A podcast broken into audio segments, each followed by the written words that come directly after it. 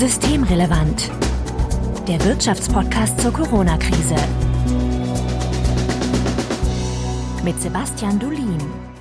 Heute ist Mittwoch, der 29. April 2020. Willkommen zur sechsten Ausgabe von Systemrelevant. Johanna Wenkebach, ich grüße dich. Hallo, ich grüße dich. Und ebenfalls herzlich willkommen, Sebastian Dulin. Hallo, Marco. Ja, mein Name ist Marco Herak und wir wollen uns heute über Kinder unterhalten oder besser gesagt darüber, wie man Eltern mit Kindern in Zeiten von Corona helfen kann, sollte und welche Bedürfnisse bestehen. Aber vorweg, Johanna, du bist die Chefin des Hugo Sinsheimer Instituts in kurz HSI, einem Institut, das in der Hans-Böckler-Stiftung angesiedelt ist. Was macht denn das HSI? Das HSI ist ein Institut für Arbeits- und Sozialrecht. Das hat heute übrigens sein zehnjähriges Jubiläum. Es wurde genau vor zehn Jahren gegründet mit dem Anliegen, die Forschung des Arbeits- und Sozialrechts auf äh, die Belange von Arbeitnehmerinnen und Arbeitnehmern zu richten.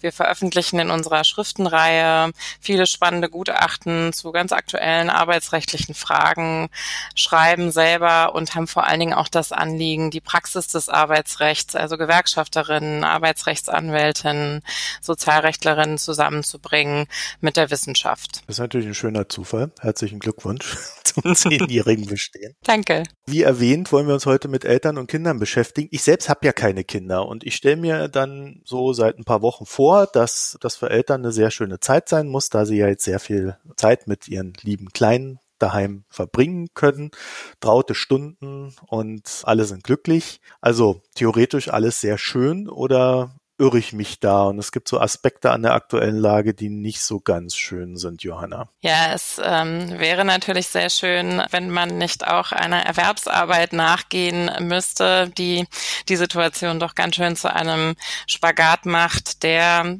da werden ja jetzt wirklich einige Stimmen sehr laut, wirklich an die Grenze des Erträglichen geht, weil es eben nicht zu leisten ist, gleichzeitig ähm, ausgefallene schulische Bildung zu Hause zu leisten, womöglich auch noch für mehrere Kinder, sich um insbesondere auch kleinere Kinder zu kümmern, ganz besonders für die Menschen, die das auch alleine tun als Alleinerziehende und eben gleichzeitig einer Erwerbsarbeit nachzugehen, selbst wenn die zu Hause stattfindet. Also das ist eher eine Stresssituation, in der erwerbstätige Eltern sich momentan befinden. Ja, es ist gerade heute nochmal veröffentlicht worden aus dem Datensatz ähm, unserer Hans-Böckler-Stiftung. Das WSI hat ja eine erste Runde der Erhebung gemacht zur Situation der Beschäftigten in der Krise und da ist sehr deutlich geworden, wie stark die Belastungssituation jetzt jetzt in der Krise von Eltern ist. Und das wird als wesentlich größere Belastung wahrgenommen als beispielsweise von Kinderlosen. Da geht es aber nicht nur um die Belastungssituation im Sinne von physischer und psychischer Gesundheit, sondern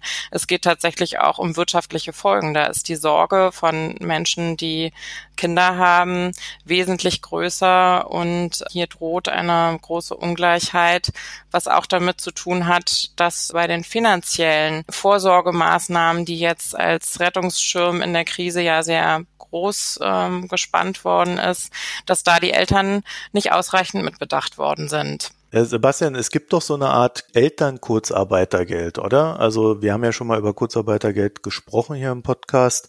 Das wäre ja potenziell so ein Instrument, mit dem man sagen könnte, da kann man Eltern zumindest mal Luft zum Atmen geben, wenn ihnen die Zeit fehlt, sich um Kind und Arbeit gleichzeitig zu kümmern. Na, es gibt eine Entschädigung, die ist eine Zeit lang Elternkurzarbeitergeld genannt worden. Die läuft ein bisschen anders. Die läuft über das Infektionsschutzgesetz. Und in diesem Infektionsschutzgesetz, und Johanna als Juristin kann mich gleich korrigieren, wenn ich jetzt irgendwelchen Unsinn hier erzähle. Da wird man normalerweise entschädigt, wenn man wegen Quarantäne zu Hause bleiben muss. Also wenn ich Kontakt mit einem Corona-Patienten hatte und jetzt wird mir angewiesen, ich soll zu Hause bleiben, dann kann ich über dieses Gesetz meinen Arbeitsausfall entschädigt bekommen. Übrigens kann man das auch als Selbstständiger. Also selbst wenn ich selbstständiger Musiklehrer jetzt war und dann zu Hause bleiben muss, werde ich da auch entschädigt. Das ist ein bisschen, eigentlich ein bisschen unfair, weil die Musikschullehrer, wo einfach die Schule zugemacht worden ist, die jetzt keine Aufträge mehr kriegen, die kriegen keine Entschädigung, aber die, die in Quarantäne sind, weil sie einen Corona-Patienten getroffen hatten, die kriegen Entschädigung. Aber das nur so nebenbei. Und in dieses Gesetz, da hat man jetzt auch was eingefügt, was sagt, wenn man zu Hause bleiben muss, weil die Kita geschlossen ist wegen Corona und wenn man deshalb der Erwerbstätigkeit nicht nachgehen kann, wird man eben auch analog entschädigt Da gibt's aber, ich glaube, da kann Johanna gleich ein bisschen mehr zu erzählen, äh, da gibt's eine ganze Reihe von Problemen mit. Das erste große Problem ist natürlich, dass man auch nur zum Teil entschädigt wird. Also das heißt, man, man kriegt nicht das volle Einkommen, auch beim Kurzarbeitergeld kriegt man ja nur 60 oder 67 Prozent. Und gerade für Eltern, die jetzt keine großen Einkommen haben, ist das echt ein Problem. Also wenn man sich überlegt, was ein Verkäufer bei Karstadt verdient oder ein Kellner und wenn die jetzt zu Hause bleiben müssen, weil keine Kinderbetreuung da ist, da fehlen 30, 40 Prozent des Einkommens. Und das ist wirklich hart. Insbesondere, weil wir ja wissen, dass gerade sehr weit verbreitete Kinderarmut gibt und insbesondere bei alleinerziehenden Eltern. Ja, aber was gibt's denn da noch für Probleme? Ein ganz wesentliches Problem ist die Länge der Bezugsdauer. Denn äh, wenn man zurückschaut, das war ein ganz wichtiger erster Schritt, dass dieser Entschädigungsanspruch ins Infektionsschutzgesetz aufgenommen wurde, als der Lockdown begonnen hat. Nun ist aber dieser Anspruch auf, Sebastian hat es gesagt, 67 Prozent, das ist oben gedeckelt bei 2016 Euro, also tatsächlich etwas höher als die Deckelung des Elterngeldes, wenn man das vergleicht, liegt mit 67 Prozent aber gleich auf mit dem, was für Kurzarbeit gezahlt wird, weil es bei Kurzarbeitergeld ja die Möglichkeit gibt, tarifvertraglich aufzustocken.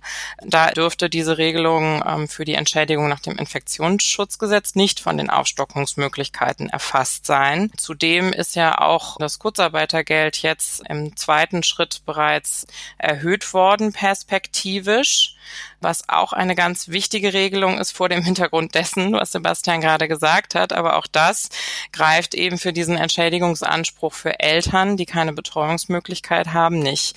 Und ein ganz wesentliches Problem ist, dieser Anspruch gilt für maximal sechs Wochen. Und diejenigen, die das schon zu Beginn des Lockdowns in Anspruch genommen haben, sind dann jetzt bald am Ende der möglichen Höchstzeit. Und das heißt, hier ist ganz dringender Bedarf, da nochmal nachzulegen, so wie auch in anderen Bereichen nachgelegt wurde. Und ich denke, ein sehr großer Aufschrei ist auch deswegen erfolgt, als dann nach Ostern darüber nachgedacht wurde, wie geht es denn jetzt weiter? Dass offenbar niemand so richtig an die Belange von Eltern und auch von Kindern gedacht hat. Der DGB hat ähm, zu Recht auch noch darauf hingewiesen, auch die pflegenden Angehörigen haben Sorgearbeit zu leisten, für die eine Lösung gefunden werden muss. Und es war schon sehr erschreckend, dass dann mal eben bekannt gegeben wurde, die Schulen und die Kindertagesstätten bleiben weiterhin geschlossen, ohne dass darüber nachgedacht wurde, was bedeutet das für die Eltern, die ähm, in der Verantwortung sind, sich um die Kinder zu kümmern. Und ich denke, es ist keine Überraschung, aber es ist schon schön, dass jetzt anlässlich dieser Debatte auch darüber nochmal geredet wird. Diejenigen, die in den Familien im Wesentlichen die Verantwortung für diese Art unbezahlter Sorgearbeit tragen, sind die Frauen. Da gibt es Daten darüber. Der Gleichstellungsbericht der Bundesregierung hat das schon 2017 deutlich gemacht. Ähm, jetzt gerade ganz aktuelle Studien, die für den dritten Gleichstellungsbericht der Bundesregierung zusammengestellt worden sind, gerade erst vor wenigen Tagen, sagen 66 Prozent, also ein Drittel der unbezahlten Sorge und Hausarbeit in Paarhaushalten wird von Frauen geleistet. Und damit kann man, denke ich, schon sagen, dass es hier vor allen Dingen auch darum geht, wie die Frauen wirtschaftlich durch die Krise kommen. Um das vielleicht mal so ganz klar formuliert zu haben. Also wir haben einen Zustand in diesem Land, in dem die Politik jedem hilft, alles, alles Mögliche zu tun. Aber so richtig an die Familien, die ja dann auch arbeiten und sozusagen Arbeitskraft zur Verfügung stellen, an die hat irgendwie keiner gedacht. ist das wirklich so? Ja, den Eindruck hat tatsächlich äh, zum einen das ähm, Papier, das ja die Kanzlerin als für sie wegweisend benannt hat, also das, was die Leopoldina ausgearbeitet hat. Nun ist auch darüber gestritten worden, dass in diesem Gremium zwei Frauen und 24 Männer gesessen haben. Wir wollen jetzt hier den Streit darüber nicht führen, ob das auch ein Teil des Problems ist. Meine persönliche Meinung ist, zusammen mit einigen Soziologinnen, dass das tatsächlich auch der Fall ist. Da wird jetzt nachgesteuert. Also es wird tatsächlich ja jetzt gerade darüber diskutiert, dass die Kitas schrittweise öffnen müssen. In Berlin beispielsweise sind auch bereits die Notbetreuungsmöglichkeiten, also die Frage, wer als systemrelevant gilt und deswegen diese Notbetreuung in Anspruch nehmen kann, sehr ausgebaut ausgeweitet worden. Sie sind, was ich sehr wichtig finde, auch für Alleinerziehende geöffnet worden. Jetzt zu dem Zeitpunkt, wo eben auch die Wirtschaft wieder hochfährt nach den ersten Lockerungen. Und das ist aber alles leider erst äh, sehr spät angefangen worden. Ähm, auch die Fragen, die sich die Virologen jetzt stellen, also die Untersuchungen, wie gefährlich ist es denn, Kitas und Schulen zu öffnen? Was wären denn die richtigen Pläne, um das so durchzuführen, dass natürlich auch die Beschäftigten in den Schulen und in den Kitas nicht extrem Gesundheitsrisiken ausgesetzt werden und dass aber auch die Kinder die Viren nicht wieder stärker in der Gesellschaft verbreiten. All das hätte im Grunde genommen schon begonnen werden müssen, als der Lockdown kam. Und erst jetzt beginnt man sich diese Gedanken zu machen. Und was man auch ganz klar sagen muss, es wird jetzt zwar diskutiert, aber die Bundesregierung hat noch nichts vorgelegt, wie sie sich insbesondere diese finanzielle Situation jetzt vorstellt, wie sie danach bessern will in einer nächsten Runde. Die Grünen haben einen Antrag gestellt ähm, für ein Corona-Elterngeld. Das ist auch sehr stark jetzt in der Debatte. Der DGB hat Familien Soforthilfen gefordert. Ähm, ich denke, es ist gar nicht so wichtig, wie man das jetzt nennt. Entscheidend ist das, was geregelt werden muss. Und das hat eben neben dem, was Sebastian und ich schon gesagt haben, also zum einen die Frage, die ähm, Entschädigungshöhe von 67 Prozent. Es geht nicht, dass Familien- und äh, Sorgearbeit hier anders gestellt wird, ähm, als das Kurzarbeitergeld behandelt wird. Es geht um die Bezugsdauer. Es geht aber arbeitsrechtlich auch darum, dass wir einen klaren Freistellungsanspruch brauchen. Das fehlt nämlich bisher. Also erst einmal das Recht, dem Arbeitgeber gegenüber zu sagen, meine Kinder sind nicht betreut und ich kann meiner Arbeit nicht nachgehen. Ich brauche eine Freistellung und es muss auch möglich sein, das nur teilweise zu beantragen. Das fehlt im ähm, Infektionsschutzgesetz bisher und leider und das ist auch ein interessanter Aspekt der Debatte, gibt das Arbeitsrecht einen solchen Anspruch auch ansonsten nicht her. Das ist durchaus auch ein Thema, was nach der Krise relevant bleiben wird. Ich finde die Debatte ein bisschen misslich, wie sie gelaufen ist. Man hatte tatsächlich den Eindruck mit diesem Gutachten oder mit dem Positionspapier der Leopoldina, das haben wir ja hier auch schon mal kritisiert für die wirtschaftspolitischen Aspekte. Man hatte schon den Eindruck, dass, dass Kinderbetreuung vergessen worden ist. Da stand irgendwie so ein lapidarer Satz drin, Kitas bleiben geschlossen bis zu den Sommerferien oder sollen geschlossen bleiben. Das waren dann auch im Grunde ja die Entscheidung der Bundesregierung und der, der Ministerpräsidenten. Jetzt ist es so, dass das ja echt eine schwierige Frage ist, weil man da verschiedene Dinge abwägen muss. Auf der einen Seite hat man das, was, was Johanna gesagt hat, dieses Problem der, der Kinderbetreuung.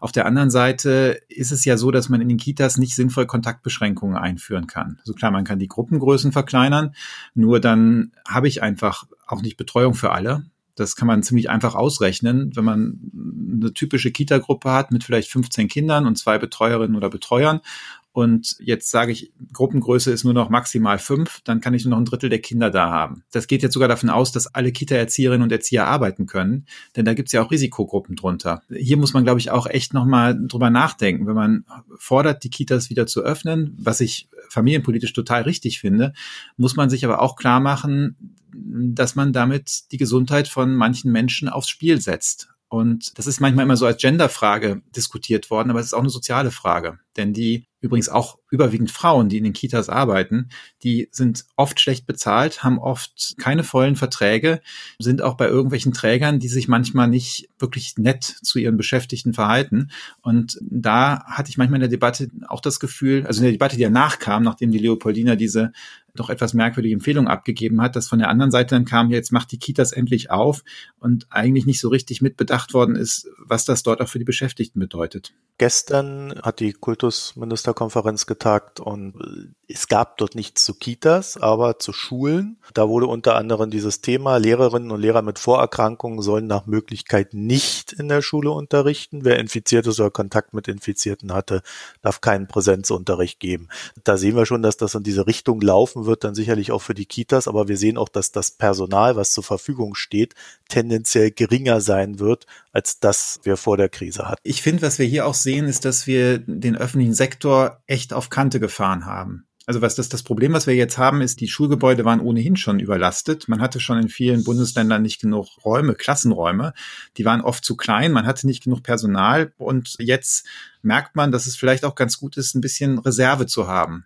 Das haben wir bei den Krankenhäusern gemerkt, aber das merkt man auch bei den Kitas und bei den Schulen. Also das reine Effizienzdenken ist für diesen sozialen Sektor, glaube ich, langfristig gesehen ziemlich teuer für die Gesellschaft. Da würde ich dir in jedem Fall zustimmen. Und das ist ja auch, finde ich, tatsächlich ein sehr wichtiger Aspekt dessen, was wir jetzt als Lehren aus der Krise diskutieren. Diese systemrelevanten Berufe. Da gilt in der Pflege wie auch in dem Bildungssektor. Das sind ganz überwiegend Tätigkeiten, die keine ausreichende finanzielle Anerkennung haben und wo auch Personalschlüssel sind, die die Arbeit einfach sehr, sehr belastend machen. Das ist oft gesetzlich reguliert, wie da besetzt wird und da gilt für die Arbeit in Erziehung genauso wie auch im Pflegebereich, dass bereits vor der Krise eine ganz große Überlastung war und die nicht damit klarkamen in der Kita und Überstunden gemacht werden ohne Ende,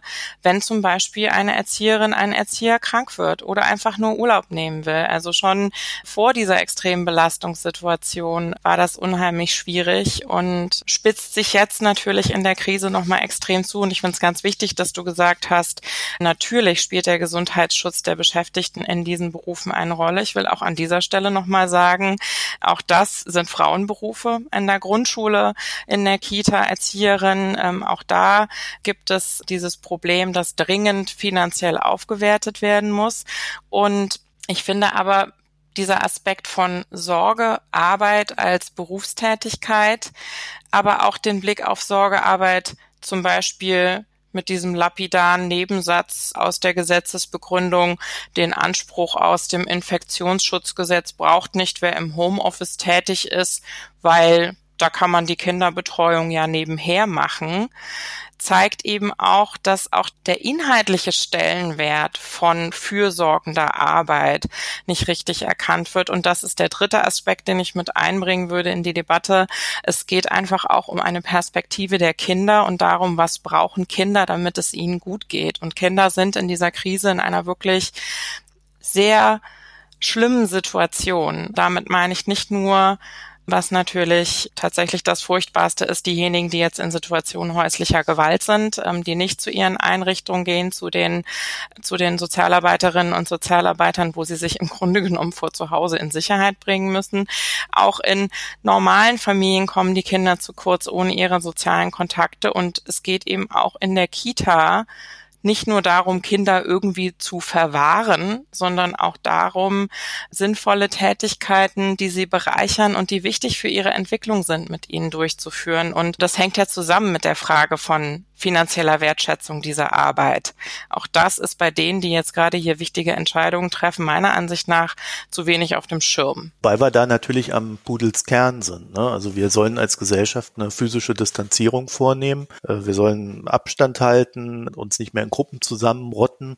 Und das betrifft dann natürlich auch Kinder und Jugendliche in einem gewissen Maße. Ne? Also da weiß man dann gar nicht, wie man das lösen soll, außer eben genau so, dass man dann halt mehr Fläche zur Verfügung stellt alle weiter auseinandersitzen? Oder habt ihr da andere Ideen? Ich glaube, das ist schon das, was man, was man eben tun muss dann, weil es ist unrealistisch, dass da Vierjährige Mundschutz die ganze Zeit tragen. Ganz abgesehen davon, dass sie damit nicht richtig umgehen können, was das Aufsetzen und Abnehmen angeht.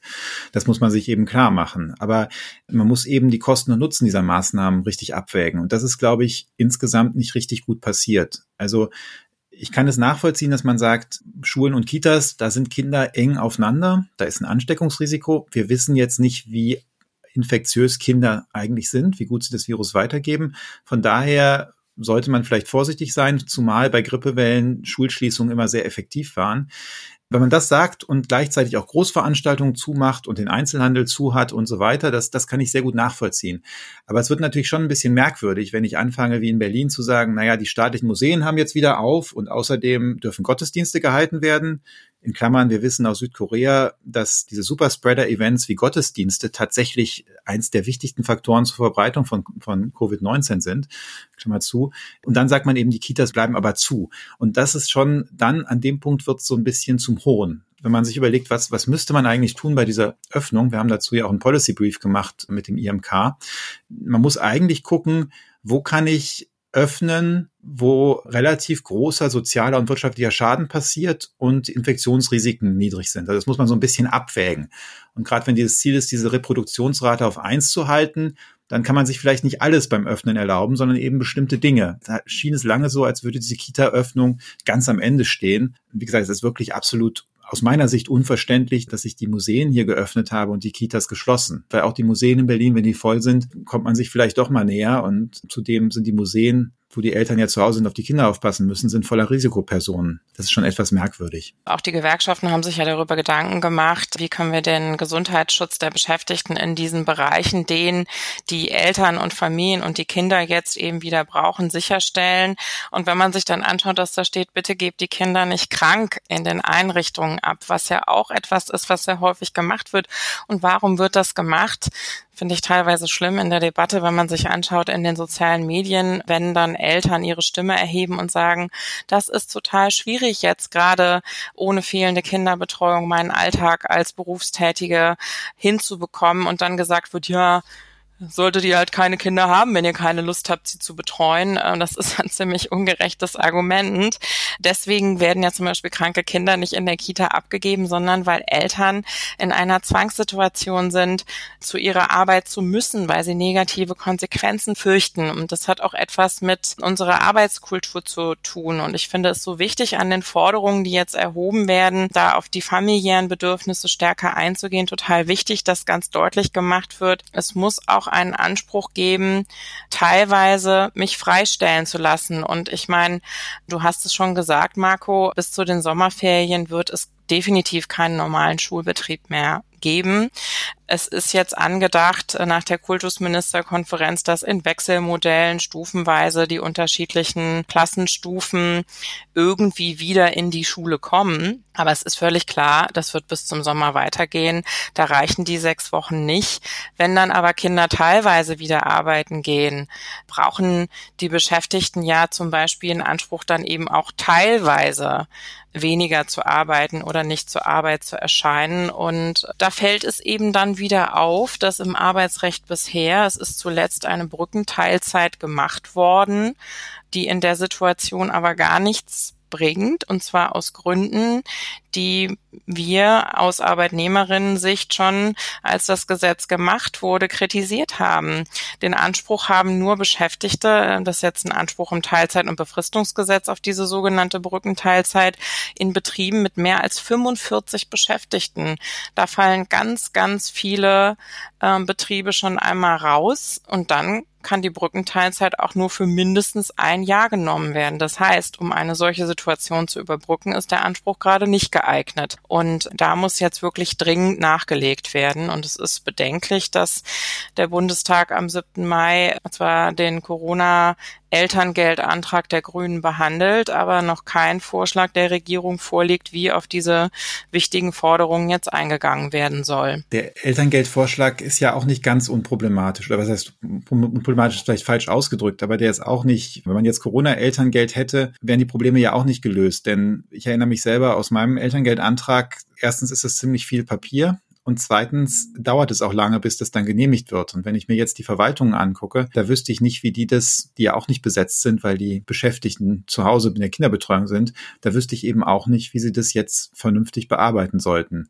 Also so richtig tolle Lösungen sind das alles nicht. Ich würde aber gerne noch mal zwei Beobachtungen anfügen oder zwei Dinge sagen. Also einmal, du hast ja schon gesagt, es wird jetzt wahrscheinlich auf so ein Wechselmodell hinauslaufen. Ich fand ich glaube, das war ein Schreiben von der Berliner Bildungssenatorin, das fand ich sehr erhellend. Da stand nämlich drin, unser Ziel ist, dass alle Kinder vor den Ferien noch einmal zur Schule gehen können. Ja, ähm, also das heißt, vielleicht nur einmal zur Schule gehen können. Ne? Weil man kann sich das jetzt ausrechnen, Berlin, Nordrhein-Westfalen, wir haben noch sieben Wochen Schule. Da ist wahnsinnig viel auch durch die Abiturprüfungen abgedeckt. Also das ist diese Abiturprüfungen, die fressen einfach wahnsinnig Kapazitäten. Erstens müssen die Räume so sein, dass man Abstand hat. Zweitens haben Schülerinnen und Schüler mit Vorerkrankungen haben das Recht auf eine Einzelprüfung. Dann fällt das Personal weg, was selber Risikogruppe ist. Äh, dann braucht man eben entsprechend Räume. Und das heißt, durch diese Prüfungen äh, entfällt halt die Möglichkeit für alle anderen Unterricht zu haben. Man muss ja dazu auch sagen, die, die, die, die Lehrerinnen und Lehrer können ja auch nicht, nicht Online-Unterricht vorbereiten, während sie Klausuraufsicht machen. Also da fällt wirklich total Bildung weg. Wer sich das ausgedacht hat, das ist mir wirklich ein absolutes Rätsel. Und noch eine andere Beobachtung, was vielleicht positiv an dieser Krise ist. Ich glaube, es zeigt ein bisschen, wie sich gesellschaftliche Einstellung zu frühkindlicher Bildung verändert hat. Meine große Tochter ist jetzt elf und ich erinnere mich, als sie mit einem halben Jahr in die Kita kam, zu der Zeit gab es noch in der Frankfurter Allgemeinen Zeitung Leitartikel, wo drinnen stand, es ist noch nicht erwiesen, dass eine Betreuung durch fremde Personen für Kinder unter drei keine bleibenden Schäden hinterlässt. Das hat sich ja total geändert. Das liest man jetzt bei der FAZ nicht mehr, sondern selbst in der FAZ liest man heute, dass das ein Problem ist, dass die Kinderbetreuung wegfällt. Da würde ich sagen, das ist schon wenigstens so, wenn man schon diese schlimme Situation hat, ist das ein positiver Aspekt, den man herausziehen kann. Johanna, eine Sache, die mich so ein bisschen umtreibt bei dem ganzen Thema, ist ja eigentlich mehr so die Zukunft, weil wir wissen ja jetzt, also dieses Virus das bleibt uns jetzt eine Weile erhalten. Das wird irgendwann nächstes Jahr wird es dann Impfmittel geben und dann kommen wir wieder in einen Bereich rein, wo Normalität einkehren kann. Wir müssen also immer wieder damit rechnen, dass es Ausfälle geben wird. Ob die nun äh, per Hotspot auftreten oder deutschlandweit, äh, sei mal dahingestellt. Das heißt doch, eigentlich müsste man sich jetzt politisch darüber Gedanken machen, wenn es jetzt so bleibt eine Weile, dass man das ja trotzdem irgendwie regeln muss, dass die Bildung sichergestellt ist, dass äh, Eltern äh, die Möglichkeit haben, ihre Kinder entweder zu betreuen oder eben Betreuungspersonal, wie auch immer das dann geregelt ist, zur Verfügung steht und äh, dass auch so eine Art Vorwärtsstrategie endlich mal entwickelt wird. Ne? Aber da sieht man überhaupt nichts am Horizont. Das sind alles Sachen, die darauf referieren, wie war es einmal und wie kriegen wir es hin, dass es wieder so ist, wie es mal war. Ja, leider ist das der Fall, dass eine längerfristige Perspektive da fehlt. Ich stimme Sebastian zu in dem, was er gesagt hat, was einfach dieser Nachteil des Elterngeldvorschlags ist. Vor allen Dingen, wenn man ins Elterngeldgesetz reinschaut, wo ja auch der Anspruch auf Elternteilzeit zum Beispiel geregelt ist, der kann auch abgelehnt werden aus dringenden betrieblichen Gründen. In Zeit der Krise ähm, wo diejenigen, die wieder arbeiten sollen, dringend gebraucht werden, ist das natürlich ganz schwierig, wie damit umgegangen werden soll. Ob es politische Mehrheiten gibt, einen Anspruch zu schaffen, der sozusagen ähm, einfach durchgeht, ohne Ablehnungsmöglichkeit des Arbeitgebers, ähm, das sehe ich nicht, dass das kommt. Das heißt, man muss sich ganz genau anschauen, wie schafft man das, die Ansprüche so auszugestalten, dass sie auch effektiv, wenn die Beschäftigten es brauchen, aufgrund ihrer familiären Situation auch in Anspruch nehmen können. Und ich sage nochmal, familiäre Situation ist eben nicht nur die Betreuung von Kindern, sondern auch die Pflege von Angehörigen. Auch dieses Thema wird sich ja zuspitzen. Und auch dieses Thema wird sich für einen langen Zeitraum, genau wie du gesagt hast, Marco, nicht erledigen. Und deswegen muss darüber nachgedacht werden, wer weiß, wie es nach den Sommerferien weitergeht. Also ich meine, ein Impfstoff ist angekündigt für ähm, Anfang nächsten Jahres. Ich sehe jetzt überhaupt nicht so sehr, wie nach den Sommerferien eine andere Situation gegeben so, sein soll als zum jetzigen Zeitpunkt. Denn ich meine, das Thema Durchseuchung wird sich ja zu diesem Zeitpunkt noch keinesfalls irgendwie erfüllt haben oder ermöglicht haben. Und deswegen stimme ich dir zu, wir brauchen längerfristige Lösungen. Und was ich total wichtig fände an diesen längerfristigen Lösungen, ist, dass das aufgegriffen wird. Das hat der Vorschlag kam vom WZB und das finde ich richtig wenn über diese Lösung nachgedacht wird, darüber nachzudenken, wie sich das auf Geschlechterverhältnisse auswirkt und wie die langfristigen wirtschaftlichen Folgen für Frauen und Männer sind. Und diese Logik, die bei dem Vorschlag der Leopoldina so mitgeschwungen hat, eine Journalistin hat geschrieben, Mama macht das schon.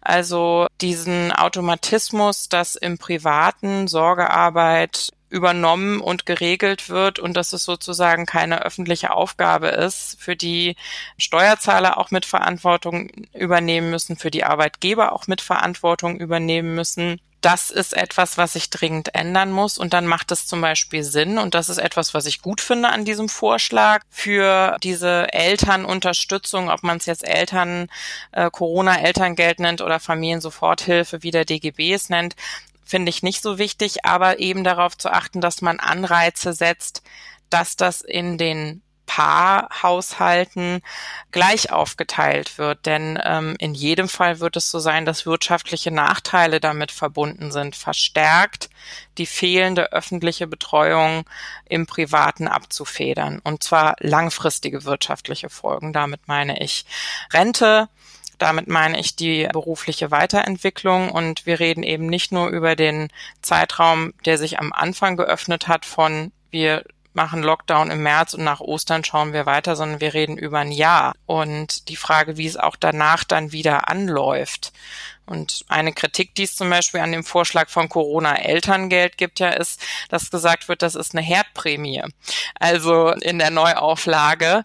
Ähm, das heißt, es macht schon Sinn, dafür zu sorgen, dass diejenigen, die beruflich mit den wirtschaftlichen Folgen zurücktreten, um eben die fehlende öffentliche Kinderbetreuung abzufedern, dass das nicht nur die Frauen sind nach Möglichkeit.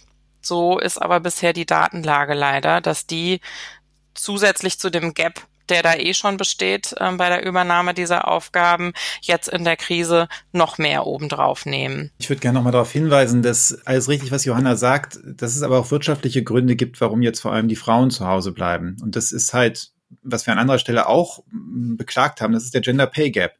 Also für viele Familien, wenn da die Wahl ist, ob jemand zu Hause bleibt, der ein bisschen weniger verdient oder jemand zu Hause bleibt, der mehr verdient, dadurch, dass, dass da ja eben Einkommen wegfällt, dann macht es sehr viel Sinn, dass der, derjenige oder diejenige zu Hause bleibt, die eben weniger verdient. Und das heißt, die Sachen hängen schon so zusammen. Das ist schon schwierig und da muss man eben auch gucken, dass man diese zugrunde liegenden Ursachen angeht. Und es hat nicht nur soziologische Gründe, dass die Frauen vor allem zu Hause bleiben, sondern es hat auch damit zu tun, dass sie zurzeit einfach unterbezahlt werden in vielen Bereichen oder schlechter bezahlt werden als Männer für ähnliche Tätigkeiten. Also dass die wirtschaftlichen Anreize, die ohnehin schon fehlgeleitet waren, jetzt wieder zu dieser Retraditionalisierung mit beitragen. Es ist ein empirischer Fakt, dass aufgrund von Historie, Diskriminierung und so weiter die Frauen weniger verdienen als die Männer oft für die gleichen Tätigkeiten. Und dann kommt dazu, dass wir Berufswahl haben, dass, dass Frauen stärker in Berufe gehen, die schlechter bezahlt werden. Und wenn man das in der Summe nimmt, dann ist es eben oft so, dass die Frauen beim Elternpaar weniger verdienen als die Männer und dann eben, um das Familieneinkommen hochzuhalten, zu sichern, dann eben zu Hause bleiben. Man muss dazu ja sagen, Familien sind schon die, die auch tendenziell, wenn man es jetzt auf Pro-Kopf-Einkommen, die man so ein bisschen gewichtet runterrechnet, dann sind eigentlich Familien die, die, die tendenziell am meisten finanzielle Probleme in Deutschland haben. Finde ich total wichtig und ähm, richtig, was du sagst. Sebastian, das ist ein, ein wesentlicher Aspekt. Und nochmal zurückkommend auf Markus Frage von, wie geht's eigentlich auch mit einer längeren Perspektive weiter, gehört das definitiv auch zu den Lehren aus der Krise, aus der nochmal Konsequenzen gezogen werden müssen in der Zukunft. Insofern, wenn man etwas positiv findet an der Situation, dann kann man ja sagen, dass nochmal sehr deutlich wird jetzt, wie da die Aufgaben verteilt sind, wer macht bezahlte Arbeit, wer macht unbezahlte Arbeit und was für Konsequenzen sind daran geknüpft und welche Möglichkeiten gibt es, das zu vereinbaren miteinander.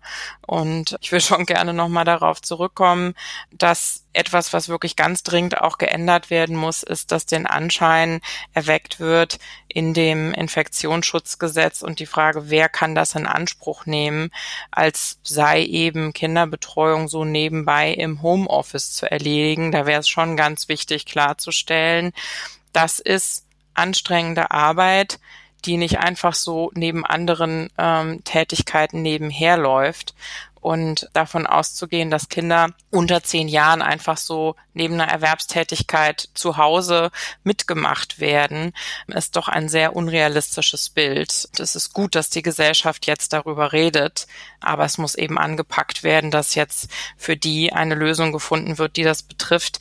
Ich habe gerade nochmal nachgeschaut, in der Gesetzesbegründung bezieht sich der Gesetzgeber auf die Zahlen vom Mikrozensus und geht davon aus, dass von dieser Entschädigungsregelung 3,9 Millionen Erwerbstätige erfasst sind.